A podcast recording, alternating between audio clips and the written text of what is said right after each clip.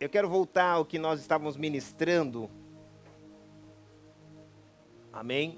Quero voltar ao que nós estávamos ministrando. Mateus 24, presbítero André, você vai ficar sem óculos porque eu esqueci o meu.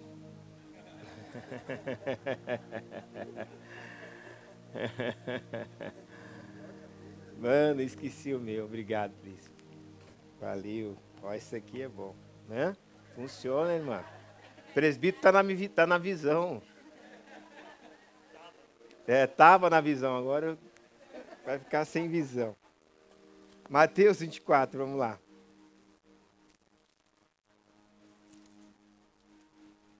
Nós estamos falando sobre a volta de Cristo e o fim dos tempos. Eu quero ler somente, um versículo para nós entendermos aqui, uh, ou discorrermos em cima desse assunto. Estando assentado no Monte das Oliveiras, chegaram-se a eles os seus discípulos em particular, dizendo: Dize-nos dize quando serão estas coisas e que, sinai, que sinal, desculpa, haverá da tua vinda uma e do fim do mundo duas. Feche seus olhos. Pai, nós queremos te agradecer por tudo que já experimentamos nesta manhã. Agradecer pela tua presença, e é por causa dela e é por meio dela que nós podemos verdadeiramente experimentar coisas sobrenaturais. Te louvamos por teu Santo Espírito que se faz presente, ele é a razão pela qual podemos verdadeiramente pregar o Evangelho e saber que as pessoas serão convencidas, não porque eu estou aqui com uma palavra, Senhor, de persuasão, mas porque que tua palavra verdadeiramente tem o poder de nos trazer essa transformação de pensamento, que chamamos de paradigmas. Que o Senhor mude, Senhor, não somente os nossos pensamentos, mas que por meio dos nossos pensamentos, nossos comportamentos sejam transformados.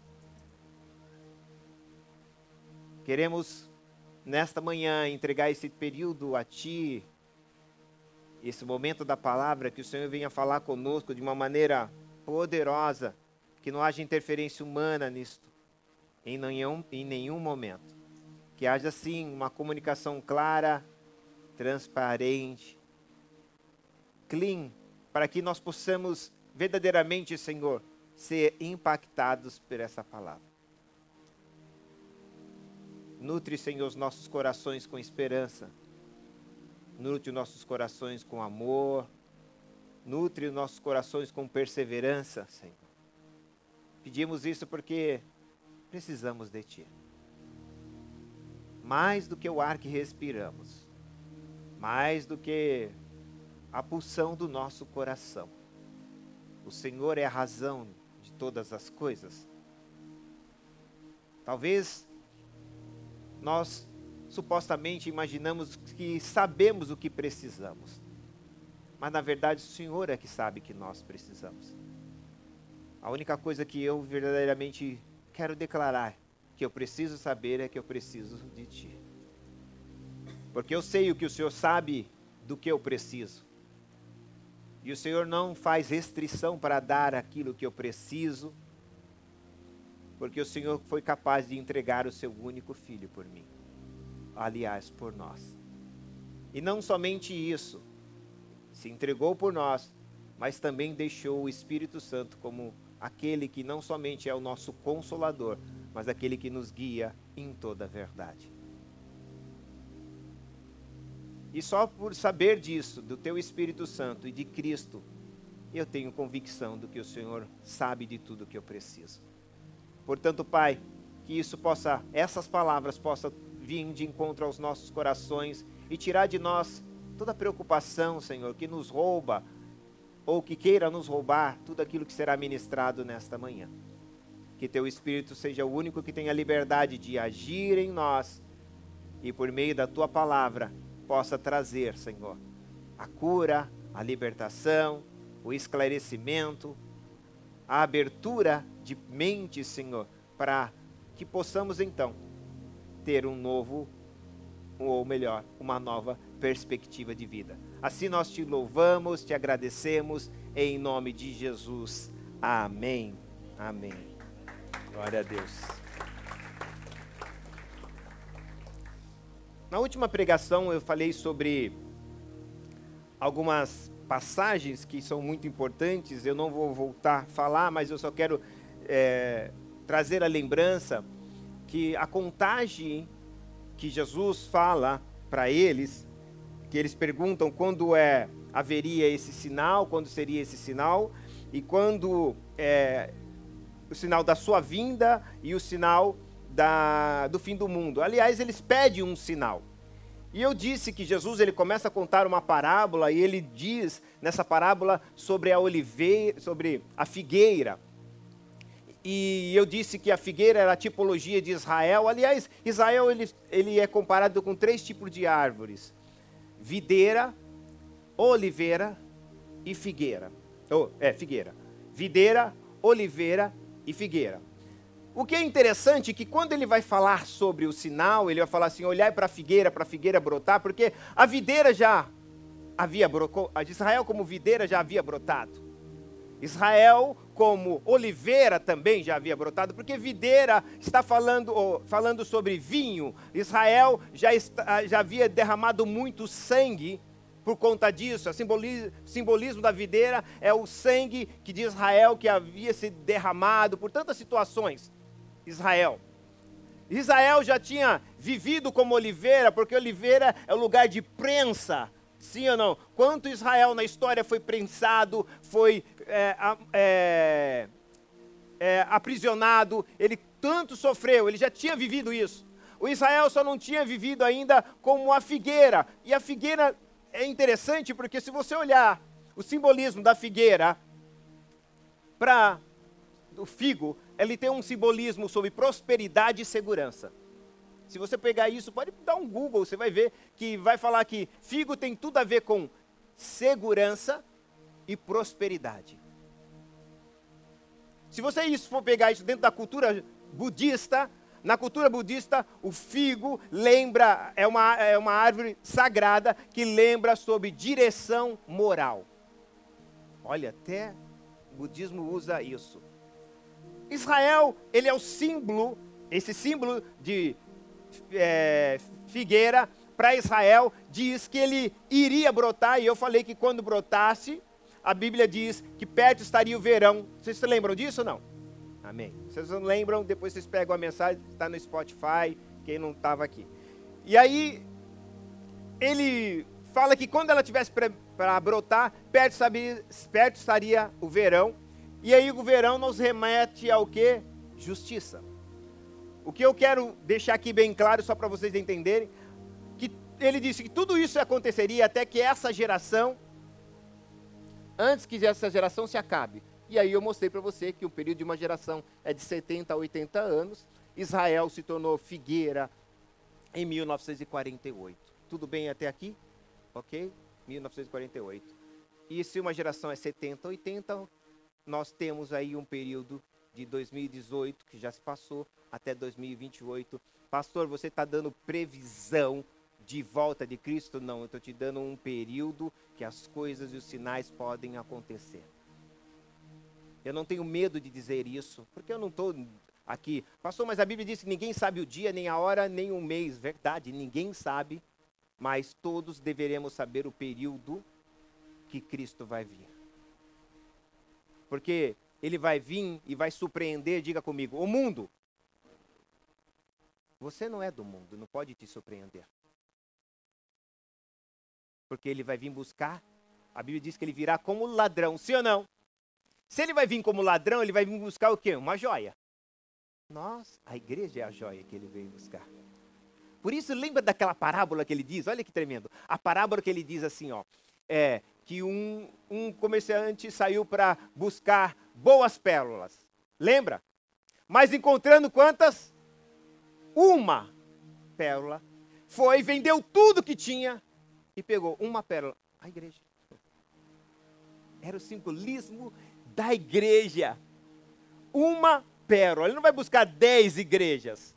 Ele vai buscar uma igreja que ela está separada em várias denominações, como essa, Bola de Neve, Batista, Presbiteriana e tantas outras. Mas o propósito é buscar uma igreja. Consegue entender isso? Mas ele, a gente vai falar muito sobre isso, mas eu quero falar hoje sobre Lucas 17. Não, eu quero ler ainda Mateus 24, depois eu vou para Lucas 17, embora o texto seja o mesmo, mas é só para você entender. Mateus 24, 37. Ele vai fazer uma comparação, e a, a, gente já tem aqui um dado que mostra que nós estamos perto da vinda de Cristo, próximo da, de ele vir buscar a sua igreja. E ele, até pela figueira, a nossa referência, quando brotou, Israel nasceu em 1948 como Estado, mas Israel é um país milenar. E eu pergunto, como um país milenar só conseguiu se tornar Estado? Em 1948, Portugal é muito mais velho que ele. O próprio Brasil, que é um, uma criança, é mais velho. E Israel, em toda a potência que ele é, tudo que ele foi na história, ele só consegue se tornar Estado em 1948. Talvez uma pergunta para que a gente possa é, fazer. E depois eu vou explicar por que Isaías vai profetizar isso, que poderia, ele vai dizer, eu não vou falar agora porque faz parte da outra mensagem, mas ele diz: poderia uma nação se tornar, poderia um povo se tornar uma nação em um só dia? Está um ponto de, de interrogação. O profeta messiânico Isaías vai falar sobre isso em um só dia, e foi. E por que pareça, o último voto, que chama voto de Minerva, quem deu foi o brasileiro Oswaldo Aranha, quem estudou sabe disso. O que eu quero que você entenda, a figueira já brotou. Esse foi um dos sinais, ele, Jesus está dizendo. E ele vai dizer outros sinais, mas agora para mim isso é muito importante, porque eu preciso saber que o sinal é, é a figueira brotar. Eu tenho período, mas eu tenho que entender qual é o contexto que a igreja, ou melhor, que o mundo está vivendo. Porque Deus vai vir mandar Jesus para tirar a igreja, mas ele só vai tirar a igreja em um contexto que vocês vão entender, e ele compara com dois cenários que foram acontecidos no Antigo Testamento, que nós vamos ler agora. Vamos lá. Primeiro, 24 e 37 diz assim: E como foi nos dias de Noé, assim será também a vinda do filho do homem. Porquanto, assim como nos dias anterior ao dilúvio, anteriores ao dilúvio, as pessoas comiam, bebiam, casavam-se e davam-se em casamento, até que o dia em que Noé entrou na arca. Ele está fazendo que o dia da vinda, da vinda do Filho do Homem, vai ser semelhante à característica do que estava acontecendo no tempo de Noé, que nós vamos aprofundar sobre isso. Continuando. 39 e não perceberam até que veio o dilúvio. Falta de percepção da humanidade. Hoje, se nós como cristãos não estamos percebendo que nós estamos vivendo os últimos dias da igreja, nós teremos muita dificuldade e poderemos ser surpreendidos. Já foi falado aqui sobre surpresa. Quem gosta de surpresa? Mas essa eu tenho certeza que você não gosta. Já pensou ser surpreso? Cadê todo mundo? Foi com eu. E ele diz assim, ó, olha só. E não perceberam, por quê? Porque a vida deles estava envol envolvida em só comia, be comer, beber, casar, dar-se de se casar. E ele vai dizer aqui, ó, não perceberam até que veio o dilúvio e os levou, ele levou, os levou a todos, assim será também. Olha só, ele está fazendo uma comparação. Assim será também. Muitas pessoas vão serem pegas de surpresa, estarão despercebidas, porque eles estão se preocupados com o que comer, com o que beber, com o que vestir, casar, e vocês vão entender isso daqui um pouco mais para frente. E olha e continua. Versículo 40. E então, estando dois no campo, será levado um, e deixado o outro. E estando duas moendo no moinho, será levado um e será deixará, deixado outro. Vigiai, pois, porque não sabeis A hora, presta atenção, a hora, período você pode saber. Ele não disse que ninguém saberia o período.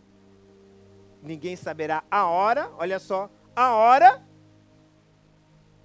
que há de vir o vosso Senhor. E ele continua: Mas considerai isso: se o pai de família soubesse que a que vigília da noite havia de vir o ladrão, vigiaria e não deixaria que fosse arrombada a sua casa. Por isso estáis vós apercebidos também, porque o filho do homem há de vir a hora em que não pensais. Eu tenho que voltar agora a Lucas 17. Vamos ler. Vai ser um pouquinho meio exaustivo a leitura, mas ela tem muita importância para que a gente possa aprofundar no, no tema que eu quero falar. Lucas 17, capítulo 17.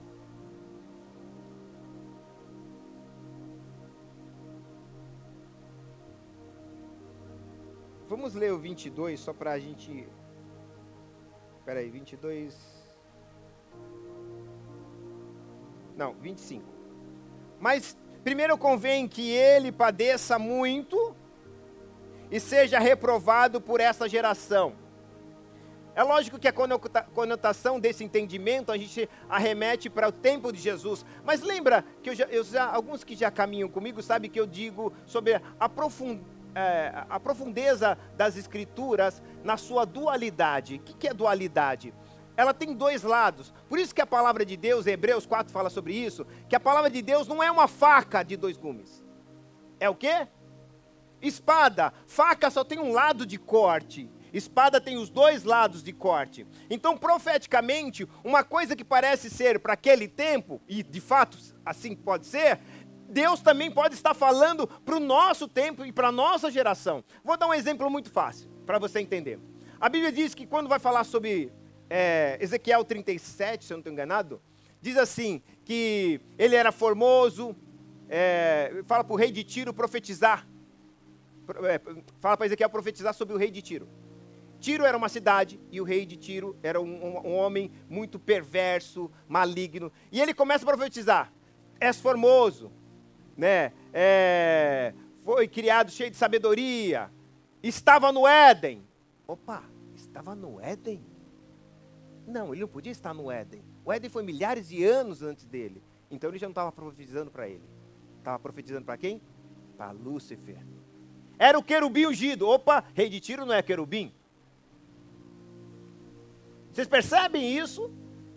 Esse texto agora, vocês vão entender, e por que eu estou dizendo isso? Quando ele está dizendo assim, para esta geração, que será reprovado para essa geração, não houve uma geração, desde que depois da igreja, como a, a, a nossa geração, que está reprovando a Cristo de uma maneira tão grande como a nossa.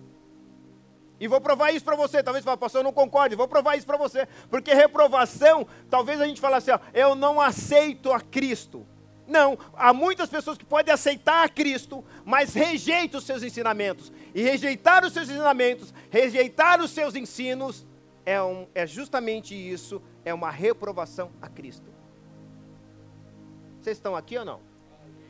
O fato de eu estar aqui não dá a mim verdadeiramente, a eu, Ailton, estou dizendo para mim, a, a certeza de que eu aprovo a Cristo. O que me dá a certeza do que eu aprovo a Cristo é se eu ponho os teus ensinamentos na minha vida. E olha, olha só que eu quero mostrar para vocês. Vamos ainda continuando. 26. E como aconteceu nos dias de Noé, novamente falando, Lucas falando, assim será também nos dias do filho do homem. Comiam, bebiam, casavam-se, em casamento, até o dia que Noé entrou na arca e veio o dilúvio e os consumiu. Como também, agora é essa parte que eu queria. Como também da mesma maneira aconteceu nos dias de Ló. Comiam, bebiam, compravam, vendiam, plantavam e edificavam. Mas no dia em que Ló saiu de Sodoma, choveu do céu fogo e enxofre consumiu a todos. Assim será também o dia do filho do homem. Se há de manifestar. Naquele dia, quem estiver no telhado, tendo os seus utensílios em casa, não desça a tomá-los. E da mesma sorte, quem estiver no campo, não volte para trás. Lembrai da mulher de Ló. Qualquer que quiser salvar a sua vida, perdê-la-á, e qualquer que perder a, a sua vida, salvá-la-á. Deixa eu ler até o final e eu falo aqui. Digo, pois, ou digo-vos, que naquela noite estarão dois numa cama, um será tomado e o outro será deixado. Duas estarão juntos, a, juntas moendo, uma será tomada e outra será deixada. Dois estarão no campo, um será tomado e outro será deixado. Ok? O que eu preciso entender antes de eu aplicar aqui, e é muito importante, eu preciso entender para quem Jesus estava dizendo isso. Para quem Jesus estava dizendo? Para os discípulos. Lembra que eles chamaram os discípulos, chamou Jesus em particular. Jesus não estava direcionando esse, esse tema para a, o mundo. Ele estava dizendo para a igreja, futuramente a igreja que seria. Então, quando ele está falando que dois estará no campo, a gente logo imagina um crente e um ímpio. Não, ele está falando para dois crentes. Porque o, o assunto era para a igreja. O assunto é: vocês vão acontecer no meio de vocês. Ele está dizendo isso para um público específico, porque o mundo já está perdido e nosso papel é ganhar e levar essas pessoas à salvação, levar a ela o entendimento. Mas o que Jesus estava dizendo para eles, que no meio deles haveria essas pessoas que, olha só, a, o percentual de salvação no meio da igreja seria 50%. Porque 50 estão se apercebendo, mas 50 estão despreocupados. Eles só sim, sim, simplesmente estão aqui para resolver as situações deles, em busca de ser feliz. E não tem nenhum problema com isso. Mas a igreja, ela não é um ambiente onde só eu vou buscar felicidade. Mas quando uma pessoa está fazendo isso, por quê? Ele está dizendo, irmão, tem alguma coisa errada, tem mal em comer? Beber? Não. Casar? Dá esse casamento? Então por que ele está reprovando? Porque não é o, o, que faz, é como está fazendo. Qual é a motivação disso por detrás? O que as pessoas estão buscando sobre isso? E tudo o que elas estão fazendo, porque se a gente pegar o cenário de Sodoma, pegar o cenário de Noé, quando a gente fala Sodoma e Gomorra, todo mundo já, já remete o quê? Imorar Na época que, presta atenção, que Noé está vivendo, está vivendo debaixo de um, de um mundo totalmente imoral. Comem, bebem, vestem, dão-se casamento. E, e, casamento, com o nosso conceito de casamento, é um casamento que nós fazemos uma cerimônia, não. Porque eu já falei que uma intimidade de um casal quando um, uma pessoa começa a ter relacionamentos com outras pessoas, cada relacionamento íntimo que ela vai tendo, ela está consumando um casamento. E aí ele fala: casa-se e dá-se de casar. Eles vão tendo intimidades com várias pessoas, ou seja, virou uma Sodoma e Gomorra. Quando a gente vê uma coisa que é ruim, a gente já fala: parece uma Sodoma e Gomorra, sim ou não? Então qual é o ambiente que ele está falando que nós precisamos de começar a viver quando esse ambiente estiver como Sodoma e Gomorra. Eu quero colocar, depois ele vai colocar uma imagem, segura aí. Essa imagem que eu vou colocar para você é de uma igreja protestante, ok? Normal, como a nossa igreja é uma igreja protestante. Essa igreja é da Suíça. Quando eu falo de Suíça, eu lembro de ONU, lembro de OMS, lembro do CERN, mas também lembro que lá tem o Illuminatis, eu lembro que também que tem Davos, lá tem a FIFA, tudo vem da Suíça. É o centro de tudo. Recentemente estive na Suíça. E me mandaram uma foto, eu não acreditei. Falei, eu vou lá para ver. De uma igreja. E aqui é interessante, não é nada sobre é, é, a, a, a imagem. Não é nada sobre a questão da imagem, quem se é homem, ou sobre o sexo. Esquece isso. Ok? É que uma imagem dessa não se coloca. Mesmo se ela tivesse dentro dos nossos padrões, de gente entender que é o padrão de homem e mulher. Consegue colocar aí? Só para te mostrar isso. Tá vendo? Agora ponha mais perto. Uma igreja protestante. Olha lá. Dois homens. Mas esquece. Dá para dar um zoom aí? Esquece se for quem é. Que nem se fosse uma mulher e um homem, você não aceitaria na porta da tua casa. Você não aceitaria na porta da tua casa. Se fosse um homem e uma mulher, seria uma coisa feia, horrível, sim ou não? Imoral, não tem nada a ver. Nós estamos vivendo isso de uma igreja protestante, ok?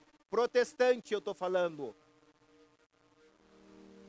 Isso que vocês, eu não quero nem colocar aqui coisas que eu tenho, que vocês nem imaginam. Quando vocês quiserem, quando eu começar a dar aula, vocês vão entender e vou mostrar para vocês. Dá para colocar um vídeo de 45 minutos? Vocês topam ouvir? 45 segundos. Vai lá, vai lá. Paga a luz aí, os irmãos iam ficar apavorados. Põe aí. Dá para soltar aí? Vai passar o som. Quem já viu daquelas pedras da Geórgia? Quem já ouviu falar das pedras da Geórgia? Sabe dos mandamentos que estão lá? Dez mandamentos? Um deles é eliminar ou reduzir a população mundial. Está escrito lá, escrito, desde 1980. Olha aqui um grande homem lá de que, estão, que é envolvido. Coloca aí, dá para colocar o som? Espera aí, vamos lá, volta lá do começo. was only 3 billion. The intention was to reduce it to 1 billion. Now the population of the world is 7 billion. There will be a need to kill many billions of people or to starve them to death or to prevent them from giving birth in order to reduce the population of this world. This is what is in store for most, for those who will suffer and die, there will be the peace of the grave. There will be the peace of the grave. Do. Um Dá para colocar de novo? Acompanha sem delay. Vocês conseguiram ver? Estão conseguindo? Deu? Deu? A imagem tá. Mas deu para ouvir. Esse vídeo foi gravado em 2015, ok? Da nova ordem mundial. Eles estão falando isso, falando sobre a redução popular. Ele está falando em 2015, que na verdade quando era 3 bilhões, 3 bilhões de pessoas, a intenção era para 1 bilhão e agora já estamos em 7. Já está em 8 agora. 2015 estava em 7, agora já estamos em 8. Se você não acredita, tudo está conspirando para que a população, verdadeiramente as pessoas se adoeçam, se enfermizem.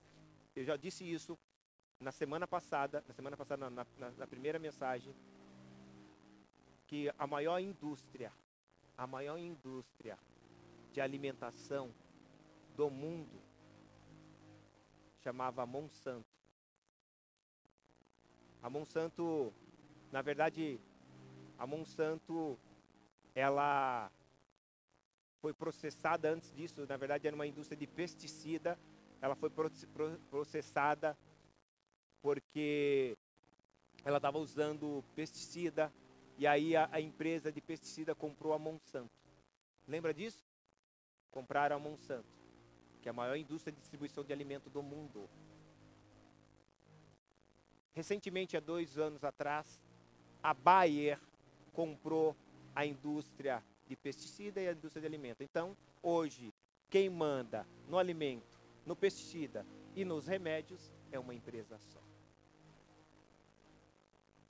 Então, ela pode te vender alimento contaminado, vender com pesticida e ao mesmo tempo vai te vender o remédio para tentar te curar.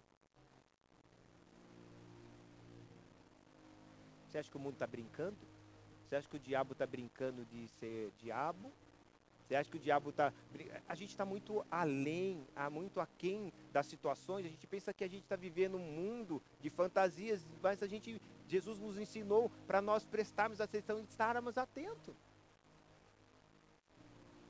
E sabe o que é mais interessante? Que eu não vejo muitas pessoas se preocuparem em pregar isso, em nos ensinar isso. Posso ler uma carta que mandaram para vocês?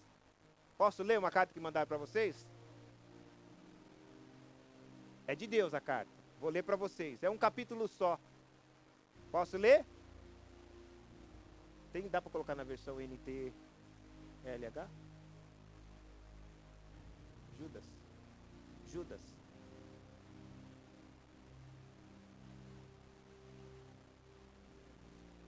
Faz de conta que essa carta é para você agora, ok? Esquece que Judas disse, é para agora.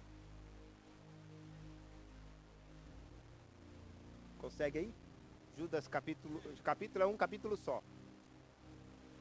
É, nova versão. NTL NTLH. É a linguagem de hoje. Posso ler? Vamos lá? Meus queridos, amigos bola de neve de Cascais. Eu estava fazendo, eu estava fazendo todo o possível para escrever a vocês a respeito da salvação que temos em comum. Então senti que era necessário escrever agora para animá-los a combater a favor da fé que, uma vez por todas, Deus deu ao seu povo. Pois alguns homens que não temem a Deus entrarão no meio da nossa gente, se, sem serem notados. Eles torcem a mensagem a respeito da graça do nosso Deus, a fim de arranjar uma desculpa para a sua vida imoral.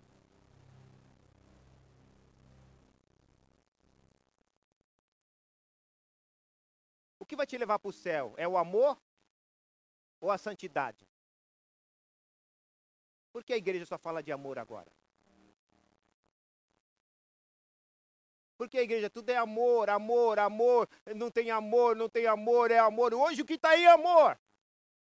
Mas eu tenho muita preocupação que muitos que só falam em amor, se eles têm santidade. Olha o que ele está dizendo, vão se infiltrar no meio de vocês.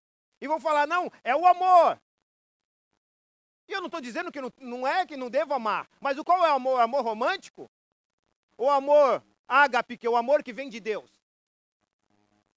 Um amor que não exige de mim compromisso, lealdade, santidade? É esses aqui que Judas está falando. Se infiltra no nosso meio. E começa a trazer é, ensinamentos a respeito da graça, a graça pode tudo, você faz tudo, você pode viver de qualquer maneira, porque nós estamos na graça e a graça vai aceitar que você seja com tanto que você ame. O que você não pode é deixar de amar.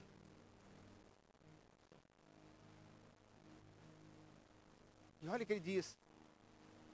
Ele se entra no nosso meio para arranjar desculpa para sua vida imoral. E ele vai dizer: e também rejeitam Cristo, Jesus Cristo, o nosso único Messias, Mestre e Senhor, Há muito tempo que as escrituras sagradas anunciaram a condenação que eles já receberam. Embora vocês conheçam tudo isso, quero lembrar que o Senhor salvou o povo de Israel tirando-o da terra do Egito. Está falando sobre a alusão do arrebatamento. Lembra que eu falei que Cristo é a mesma coisa que Moisés não é o primeiro Messias, praticamente como se fosse o Messias, tirando o povo do Egito? Mas depois destruiu aqueles que não creram. Lembrem dos anjos que não ficaram dentro dos seus limites da sua própria autoridade, mas abandonaram o lugar de onde moravam. Eles estão amarrados com correntes eternas, eternas lá embaixo, na escuridão, onde Deus os onde Deus os está guardando para aquele grande dia em que serão condenados.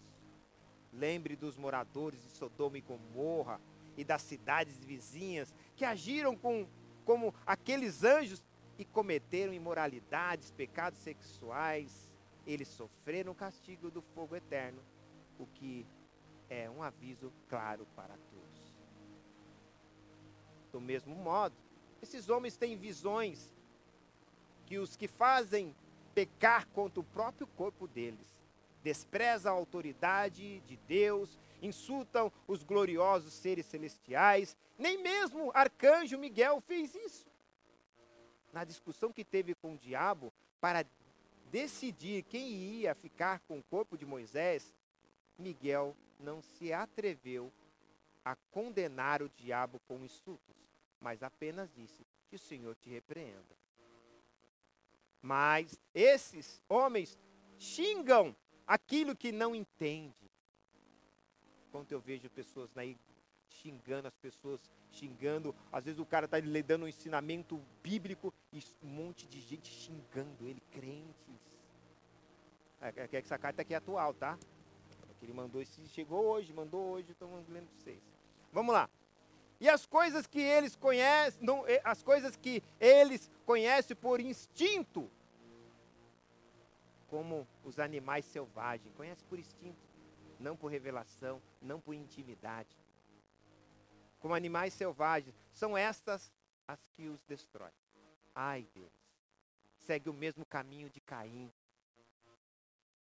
por causa de dinheiro. Ele se entrega ao mesmo erro de Balaão. E como Corá, rebelde, né? Como Corá, se revoltam, se rebelam e foi destruído. Eles também se revoltam e serão, se revoltam e serão destruídos. Com as suas vergonhas, bebedeiras, eles são como manchas de sujeiras nas refeições de amizade que vocês realizam. Olha só. Como as suas vergonhas, bebedeiras, eles são manchas de sujeiras nas refeições de amizade que vocês realizam.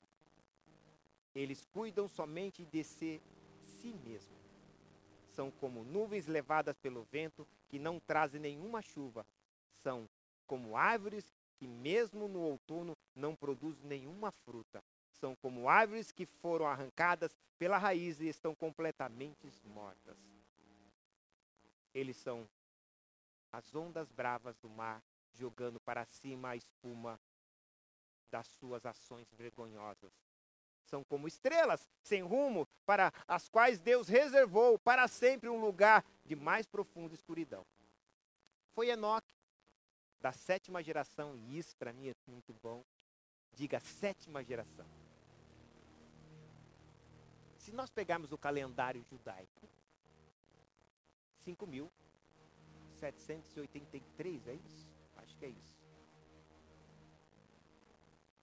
Nós estamos no ano 5.783. Descontando o tempo, porque Deus não conta o tempo que o povo vai para ficou preso na Babilônia, o povo, quando ficou preso, ele, Deus não conta esse período que eles ficaram presos. Dá uma defasagem de 200 anos. 5.783 com 200, mais ou menos, vai dar 5.900. Falta pouco para nós entrarmos na sétima geração, sim ou não? Enoque é da sétima geração. Quem sabe o que aconteceu com Enoque? Enoque?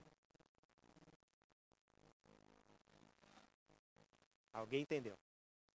Você acha que ele vai falar Enoque aqui se não tiver um significado? Ele está mostrando para nós, se nós temos discernimento, a gente consegue entender que perto da geração, da sétima, quando entrar a sétima geração, porque a geração agora aqui está falando de milênio. Porque Matusalém viveu 900 e poucos anos. Nós estamos falando que uma geração daquela época, ele está falando de Enoque, que não é da geração nossa de 120 anos, de, de 70, 80 anos, com um período máximo de 120. Ele está falando de Enoque, que vivia mil anos. Vocês conseguem entender isso?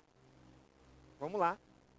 Foi Enoque que da sétima geração, a partir de Adão, quem há muito tempo profetizou isso a respeito deles. Olhem, o Senhor virá com muitos e milhares de. Enoque, que foi arrebatado, está profetizando sobre o arrebatamento. Ninguém poderia ter mais propriedade que ele. Olha só, O Senhor virá com muitos milhares dos seus anjos para julgar todos. Ele virá a fim de condenar a todos os que não querem saber de Deus. Preste atenção. Preste atenção. Deus não está aqui de maneira alguma querendo mandar as pessoas para o inferno. Esquece isso. Deus está querendo salvar as pessoas do inferno que elas estão. Porque quem crê e for batizado será salvo. Quem não crê já está condenado. E ele diz assim: E ele virá a fim de condenar todos os que querem saber de Deus, não querem saber de Deus por causa de, de todas as más ações que praticam e por causa de todas as palavras terríveis que esses pecadores incrédulos dizem contra Deus. Esses homens estão sempre resmungando, graças a Deus que aqui não tem nenhum morador, né? Esses homens estão sempre resmungando, acusando os outros, a culpa é dele, a culpa é dele, eu estou assim porque é isso, eu não tenho culpa nenhuma. Está sempre resmungando, sempre acusando os outros, aculpando os outros. Graças a Deus que isso daqui eu acho que não é para nossa geração, foi para a passada.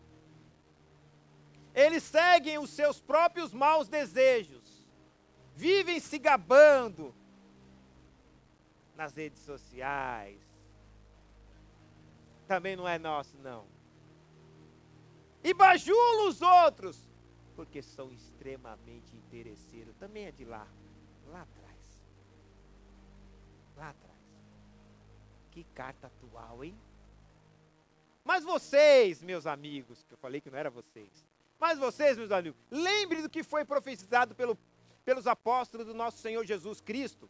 Eles disseram a vocês: quando chegarem os últimos tempos, tempos, aparecerão pessoas que vão zombar de vocês. vão ou não? Eu estava compartilhando com, com os meninos, o Henrique estava falando de um posicionamento que ele tomou, e os meninos rindo dele, ele falou assim, o que, que você falou, Henrique? Falou para eles, você ainda vai ver, não foi? Uma coisa assim? Vai chegar a sua hora. Porque o Henrique tinha tomado um posicionamento muito louvável, que não foi ninguém que falou para ele, ele viu em Deus, né? Falou, pô, pastor, vou me esforçar para fazer isso. E ele falou isso para os amigos, os amigos falaram, você é louco, sei o quê, e começaram a zombar dele e rir. Ele falou, vai chegar a sua hora. Aparecerão pessoas que zombarão de você, pessoas que não querem saber de Deus e seguem seus próprios desejos. São essas pessoas que causam divisões, pois são do, de, dominadas pelos seus desejos naturais e não têm o Espírito de Deus. Porém, vocês, meus amigos, continuem progredindo na sua fé, que é a fé mais sagrada que existe. Orem guiados pelo Espírito Santo e continuem vivendo no amor de Deus. Esperando que o nosso Senhor Jesus Cristo, na sua misericórdia, dê a vocês a vida eterna. Tenham misericórdia dos que têm dúvida. Salve os outros. Que carta atual, hein? Tirando-os do fogo. Ó, tirando-os do fogo. Deus não vai mandar a gente para o fogo, lembra que eu falei? Ele vai nos estar tirando. Quando a gente salva alguém, está tirando ele do fogo. Tirando-os do fogo. E para com os outros mostrem misericórdia com medo, odiando até as roupas deles, manchadas pelos seus desejos pecaminosos.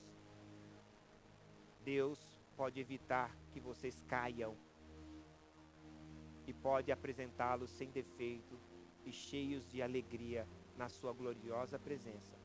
Por meio de Jesus Cristo, nosso Senhor, louvemos o único Deus, nosso Salvador, a quem pertence a glória, a grandeza, o poder e a autoridade, desde todos os tempos, agora e para sempre. Amém. Que carta atual, hein? Que carta fantástica. Logo imagino Judas. Eu, algum daí fala, pastor, eu nem sabia. Judas, para mim, só aquele que estava enforcado. Nem sabia que tinha Judas na Bíblia. O livro de Judas. E é que interessante, Judas é o último capítulo antes de Apocalipse. Parece que ele está falando, ó, Eu vou dar a última recomendação para que você não seja surpreendido pelo Apocalipse. Diga comigo assim, ó. Diga comigo isso. O pecado,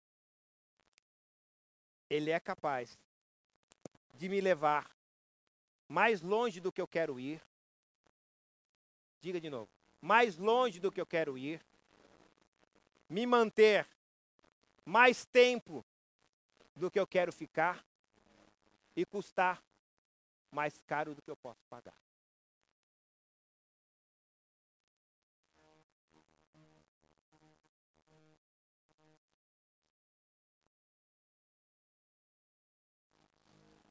No entanto, Jesus nos dá uma saída.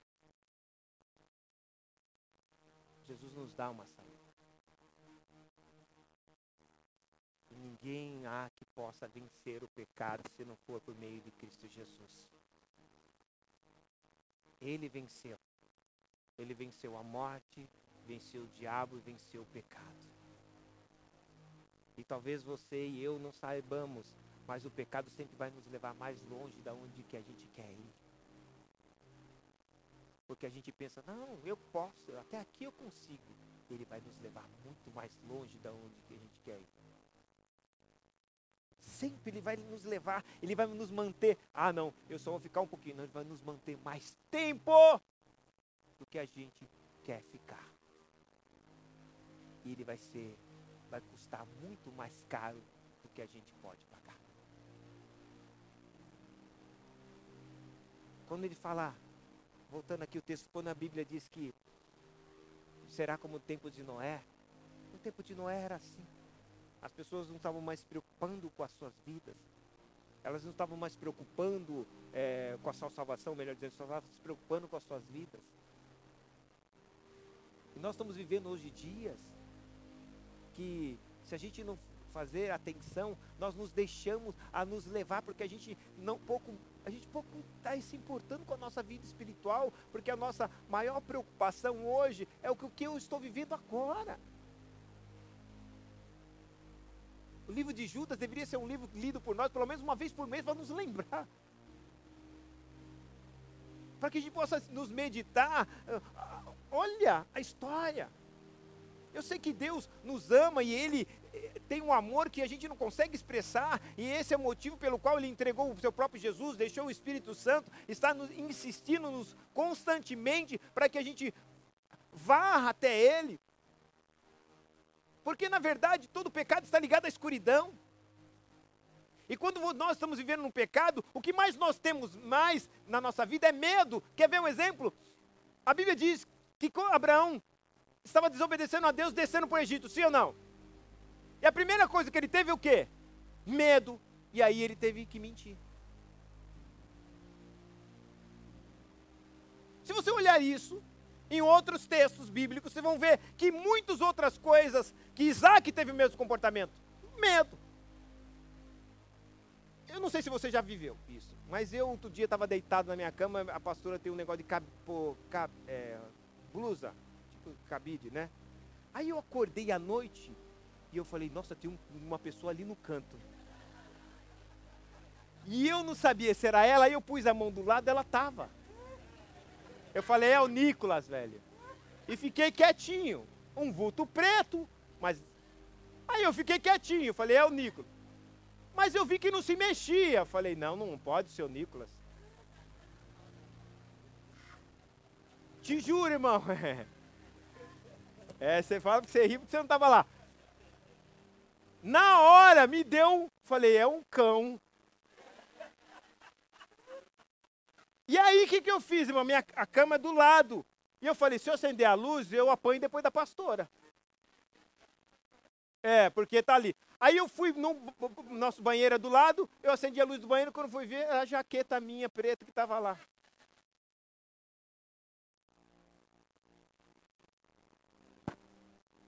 Por que eu quero dizer? Quando o que, eu quero dizer com isso? Parece uma coisa boba, mas é uma, vai trazer um ensinamento para nós. Quando nós estamos nas trevas, nós começamos a criar bichos para nós. Quando nós estamos na escuridão, nós começamos a criar fantasmas para nós. É por isso que o pecado quer que eu viva no pecado, porque eu estarei no, na escuridão. E na escuridão nós vamos criando, começamos a criar fantasmas. Ah, Deus não vai me aceitar. Deus não quer nada comigo. Deus não me ama mais. As pessoas não estão nem aí comigo. Ah, o irmão, acho que ele está bravo comigo. Nós começamos a criar fantasmas. Mas quando nós estamos na luz, a luz traz o quê? A luz traz o quê? A revelação de tudo. Esse é o propósito. embora, olha só, embora a gente possa ter o pecado como algo monstruoso, sim ou não? Embora a gente possa ter o pecado como algo monstruoso, ele não precisa ser tão assustador quando nós estamos na luz. Mas ele será muito assustador quando nós nos recusarmos a estar na luz para nos mantermos nas trevas. Mas quando nós estamos na luz, nós não temos medo dele, sabe por quê? Ele não se torna mais terrível, o pecado, o mal, porque Cristo já o derrotou.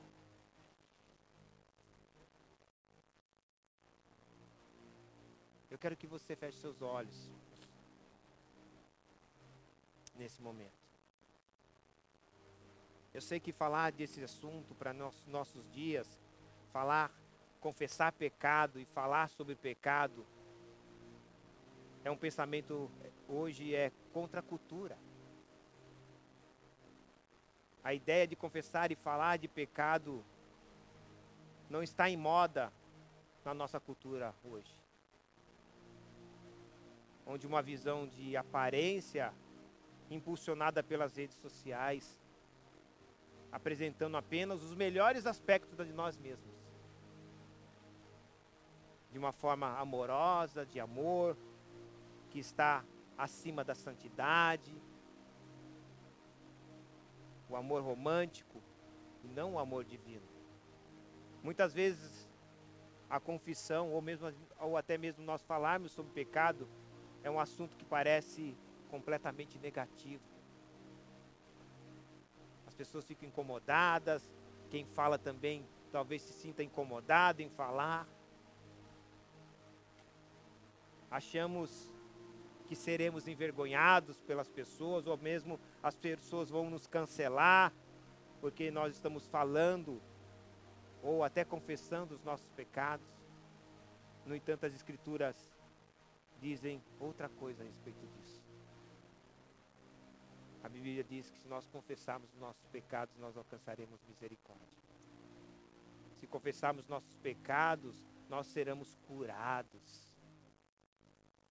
Se confessarmos os nossos pecados, já não estaremos mais em condenação.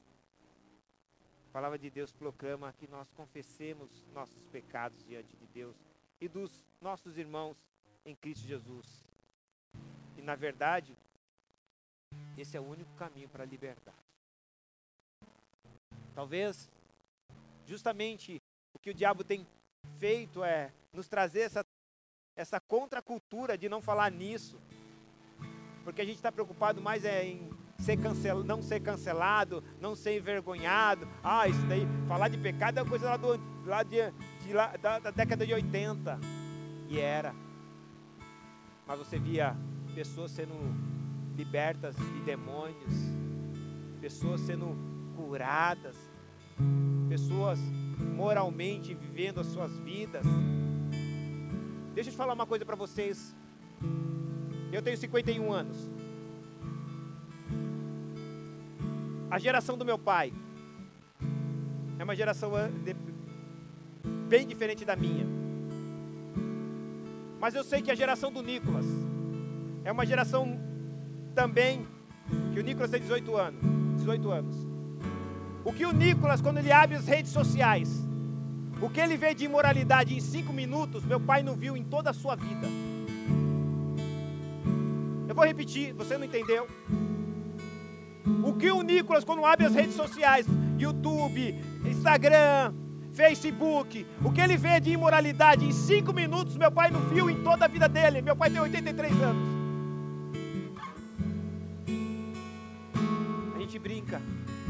Gente acha que a gente está vivendo um outro mundo. Talvez o que mais nós precisamos é isso. É falar disso, porque a gente não fala disso e a gente tem preocupação. 83 anos meu pai tem. E o que o Nicolas consegue ver, ou qualquer um de nós, abrindo as redes sociais, não procurando isso, só de abrir as redes sociais. Meus pais, meu, meus pais não virem toda a sua vida.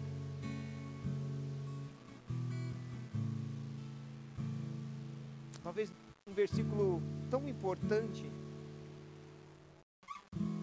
que Jesus deixou, e mais ainda para a nossa geração, ele disse: Seus olhos forem bons, todo o teu corpo estará, terá luz.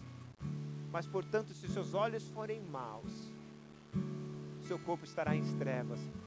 Agora, por que Jesus dizendo isso, eu quero arremeter a isso, as redes sociais, a internet. Propósito do diabo é fazer que os nossos olhos sejam maus, para que a gente seja em trevas. Esse é o propósito. Mas Cristo, Ele está nos querendo nos levar à liberdade nos levar à verdade que nos liberta.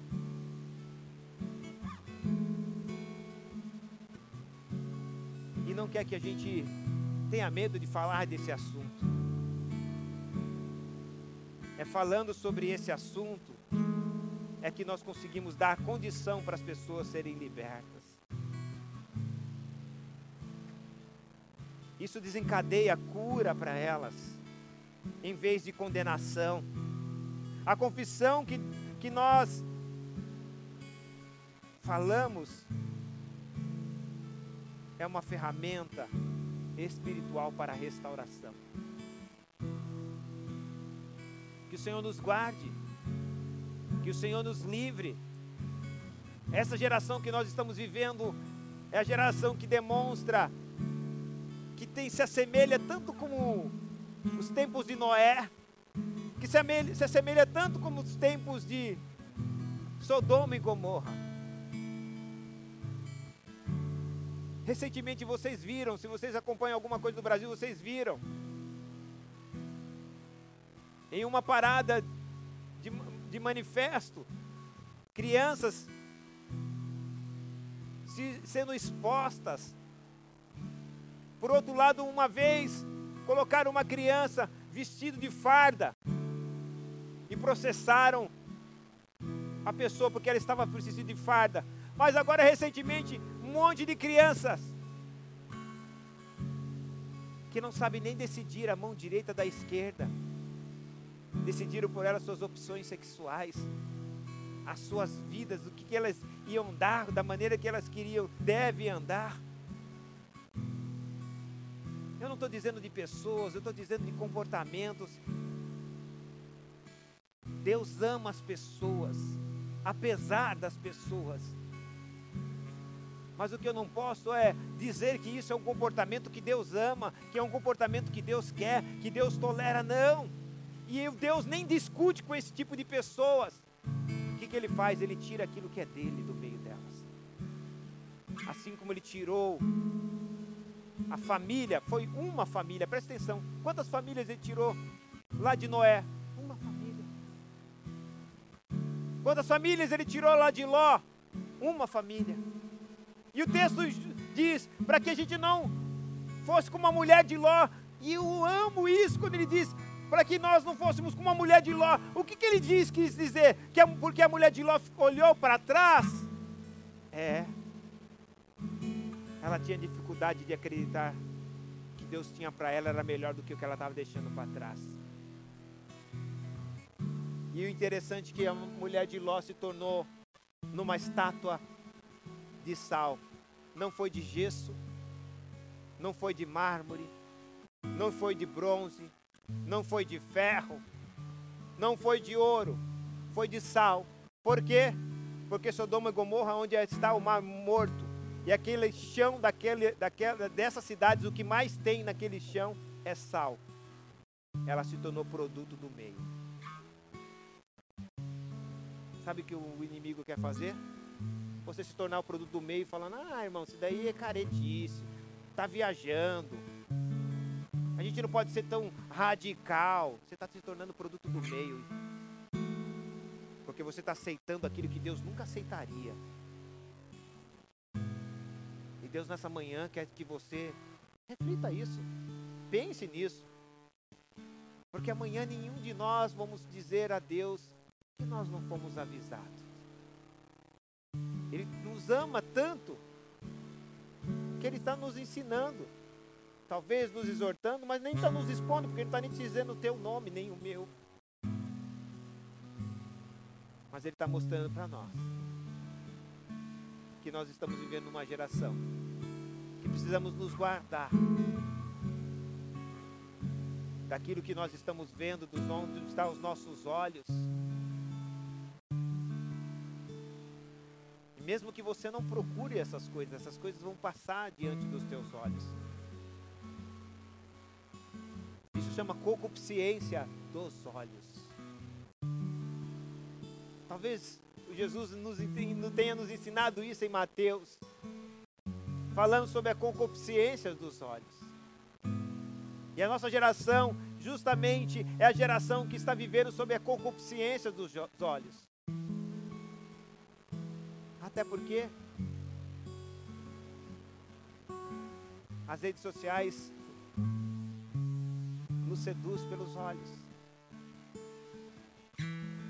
E nós muitas das vezes também queremos fazer o mesmo, mostrar o nosso melhor lado, para que as pessoas possam ser seduzidas por aquilo que estamos também postando. Mas quanto é difícil postar algo que vai contra a cultura, de libertar as pessoas, de dizer o quanto elas estão se autocondenando. Basta você postar um versículo, você vai ver quanto você tem de curtida. Agora posta uma foto sua uma foto em algum lugar. Mas nós somos uma geração que precisamos de likes. E não de uma geração que está comprometida com o profético. Uma geração que está comprometida com a santidade, que não está preocupado com quanto isso vai trazer de reconhecimento. Principalmente uma geração que está preocupada com quantidade. E às vezes Talvez uma mensagem que eu vou pregar só precisa alcançar uma vida. Só uma vida. E eu lembro de um jovem que ele não está aqui, mas ele frequenta a igreja, hoje ele não está aqui. E ele, na noite, gastou seis mil reais com champanhe, estourando a champanhe, jogando no chão. E ele falou que ele não sabia porque estava fazendo isso. Eu falei, eu sei porque você estava fazendo isso. Porque você está alimentando o Zé Pilintra. E ele falou, pastor, era muito mais do que eu, seis mil. Ele tem as imagens, e mostrou as imagens para mim. Seis mil de, de champanhe estourando no chão.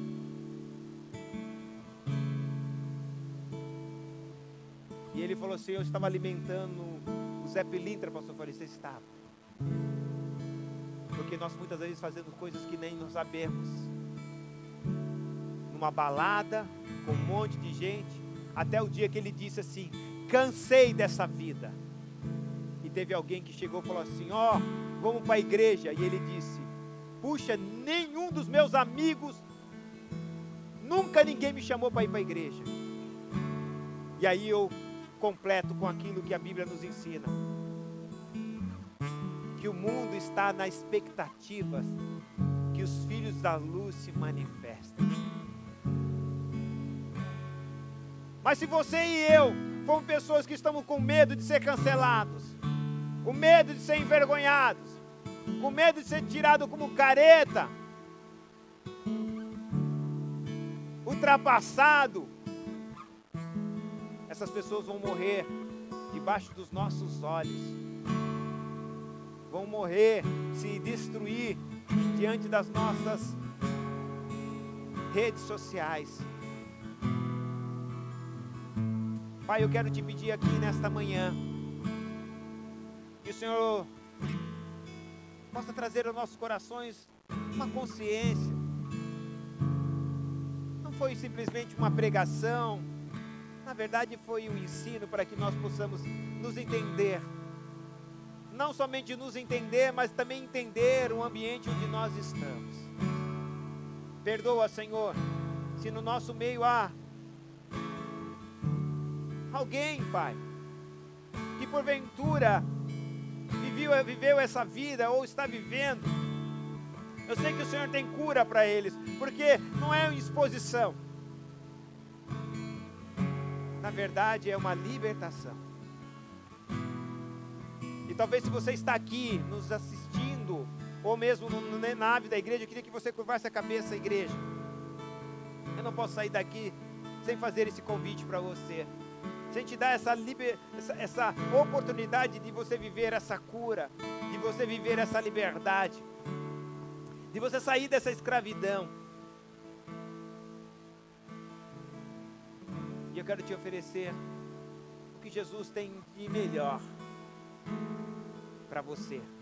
Mais do que a casa que você precisa, que Ele pode te dar. Mais do que o seu melhor emprego que, dos seus sonhos, que Ele também pode te dar. Ele tem o melhor para te dar. E o melhor para te dar é a salvação. É a libertação desta vida. É te dar a condição de viver uma nova vida sem culpa, sem acusação. Porque Ele não está aqui para te ocupar, para te condenar.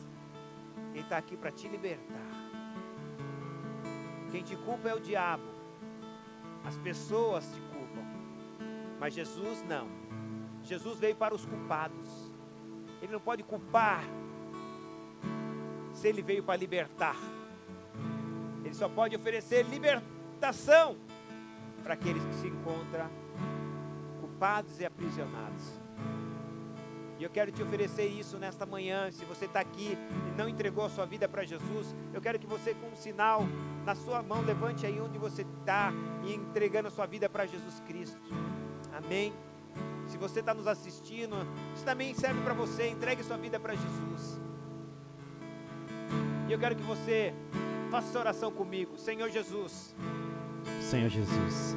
Nesta manhã. Nesta manhã eu afirmo. Eu afirmo. E confirmo. E confirmo. Esse compromisso. Esse compromisso. De entregar. De entregar. A minha vida ao Senhor. A minha vida ao Senhor. Eu entendo. Eu entendo. Que a minha vida. Que a minha vida. Nas tuas mãos. Nas tuas mãos. Tem o valor. Tem o valor. O valor que foi nos ensinado no início dessa, o dessa valor mensagem. que foi nos ensinado início dessa mensagem. Não importa o quanto me amassem. Não importa o quanto me amassem. Não importa o quanto pisa em mim. Não importa quanto pisa em mim. O Senhor me deu valor. O Senhor me deu valor. O teu sangue. O teu sangue. Me deu o devido valor. Me deu o devido valor. E eu entendo. E eu entendo. Que eu posso. Que eu posso. Caminhar de maneira diferente. Caminhar de maneira diferente. Ter uma ajuda. Ter uma ajuda. Ajuda do teu Santo Espírito. Ajuda do teu Santo Espírito. O discernimento. O discernimento. Para que eu possa caminhar. Para que eu possa caminhar. De uma maneira agradável. De uma maneira agradável. Na luz. Na luz. Onde não verei onde não verei. mais fantasmas, mais fantasmas que me amedrontam, que me amedrontam, os meus sentimentos, os meus sentimentos, as minhas emoções, as minhas emoções, amedrontam, amedrontam o meu presente, o meu presente, dizendo que o futuro, dizendo que o futuro será difícil, será difícil. Eu não aceito, eu não aceito, mais, mais esses monstros esses monstros. Porque eu me recuso. Porque eu me recuso. A me manter-me. A me manter na escuridão. Na escuridão. Nas trevas. Nas trevas. Eu venho para a luz. Eu venho para luz. Eu venho para Jesus Cristo. Eu venho para Jesus Cristo. Ele é a luz do mundo. Ele é a luz do mundo. Ele é a luz da minha vida. Ele é a luz da minha vida. Ele é a luz que me dá a salvação. Ele é a luz que me dá a salvação. Senhor Jesus. Senhor Jesus. Eu me entrego. Eu me entrego. Em corpo, alma e espírito. Em corpo, alma e espírito. Recebe-me. Recebe-me. Apesar de mim. Apesar de mim. Eu entendo. Eu entendo. Que o Senhor tem misericórdia. Que o Senhor tem misericórdia. E que teu amor e tua graça. E que teu amor e a tua graça. Me aceita. Me aceita. Independente do que eu sou. Independente do que eu sou. Independente do que eu fiz. Independente do que eu fiz. Independente do que eu ainda possa fazer. Independente do que eu ainda possa fazer. O teu amor. O teu amor é muito mais do que é isso. muito mais do que isso. Mas eu me comprometo Mas eu me comprometo em me esforçar, em me esforçar, em andar em andar contigo. contigo. Me ensina, Jesus, Me ensina, Jesus, a ter um novo caminho, a ter um novo caminho, a andar diferente, a andar diferente, a pensar diferente. a pensar diferente. Em nome de Jesus. Em nome de Jesus. Amém. Amém. Amém, amém, amém, amém. Fique de pé, vamos adorar o Senhor. Aleluia.